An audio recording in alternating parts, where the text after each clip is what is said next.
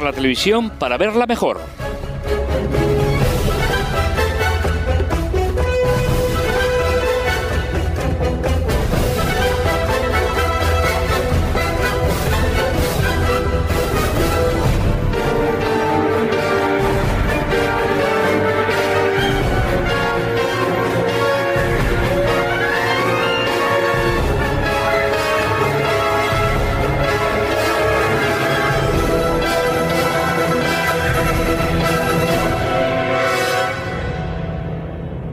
David tenía 12 años y la típica curiosidad insaciable de un niño de esa edad. Un día, en un telediario vio un reportaje sobre la pena de muerte que incluía escenas de un ahorcamiento. ¿Se sufre mucho así? ¿Cuánto se tarda en morir? Le acribilló a preguntas a su padre. Unos días después trató de encontrar él mismo la respuesta que estaba planteando a sus interrogantes. Bajó al garaje de su casa, cogió una cuerda de tender, la puso por las tuberías de la instalación de calefacción que recorría el techo, se la ató al cuello. Murió tratando de recrear la ejecución que había visto por la televisión. Ocurrió en enero del año 1996 en Nocheto, una localidad del norte de Italia. Desde entonces, ese municipio de, 11.500 habitantes libra una persistente batalla contra la caja tonta, el televisor, sobre todo contra la crudeza de algunas de las imágenes que vomitan los hogares y contra la basura que muchas veces transmiten. Hasta el punto de que todos los meses de mayo, y ya van por el 14, los vecinos de Nicheto apagan sus teles tratan de inculcar a sus 1.200 niños que hay otra vida más allá de aquella que muestran la pantalla. Fue la rabia y la impotencia por la muerte de David las que empujaron a los habitantes a declararse en guerra contra la televisión.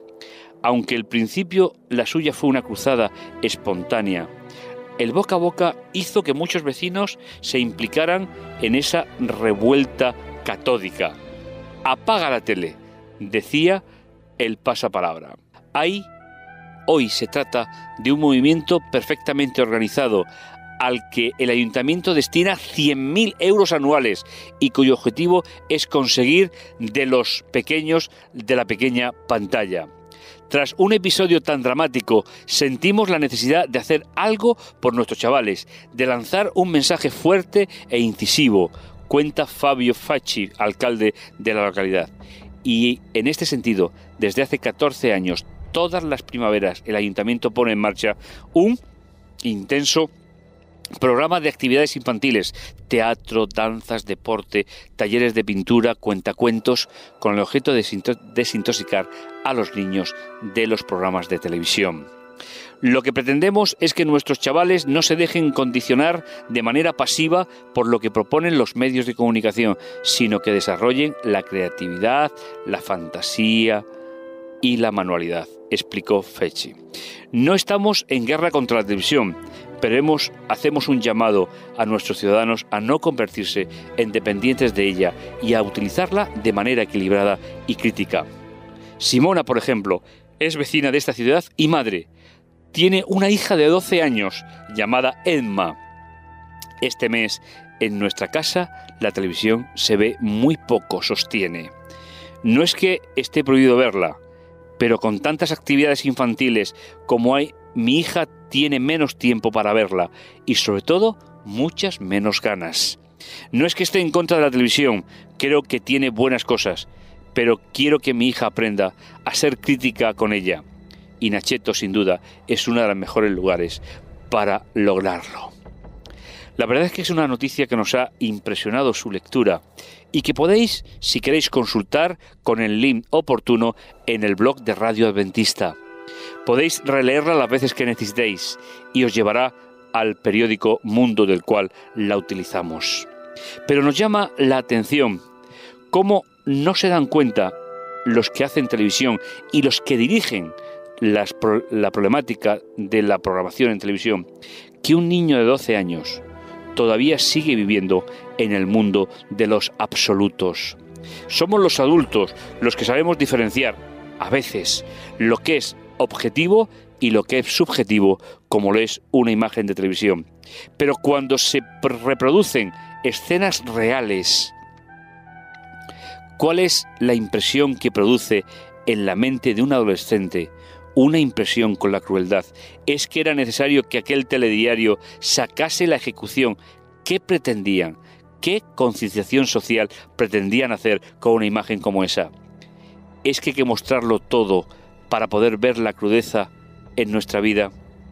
Hay un país del mundo, Estados Unidos, donde por lo que hemos visto, yo no lo conozco en persona, pero por lo que hemos visto suelen retransmitir, emitir las ejecuciones e incluso hay personas que asisten a ellas.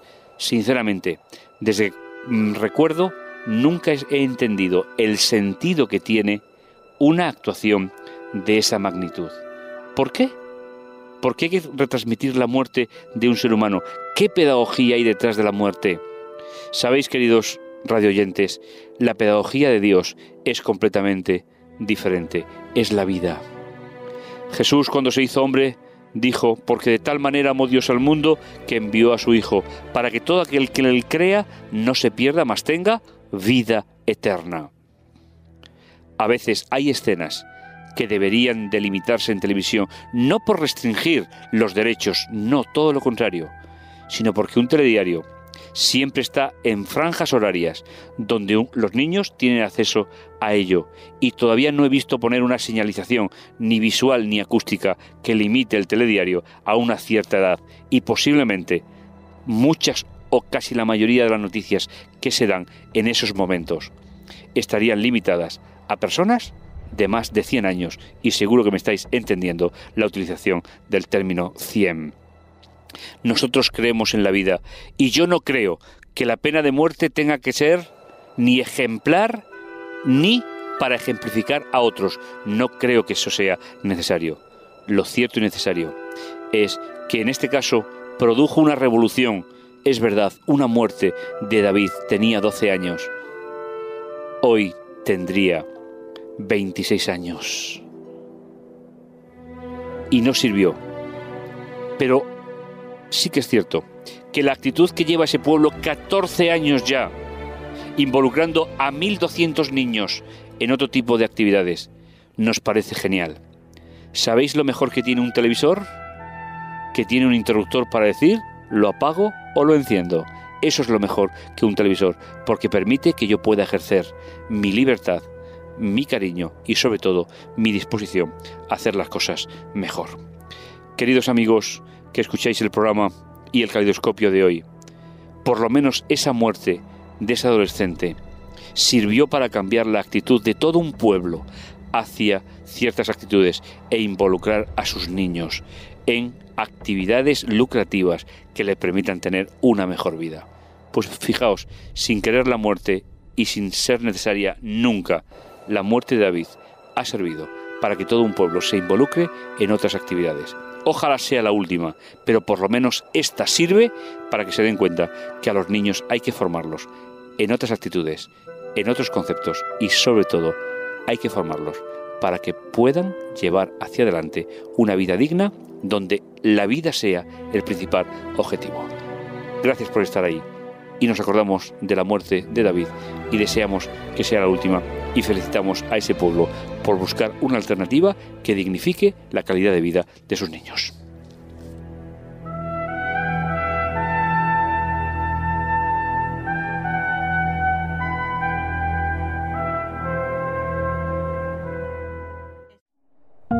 Producido por hopmedia.es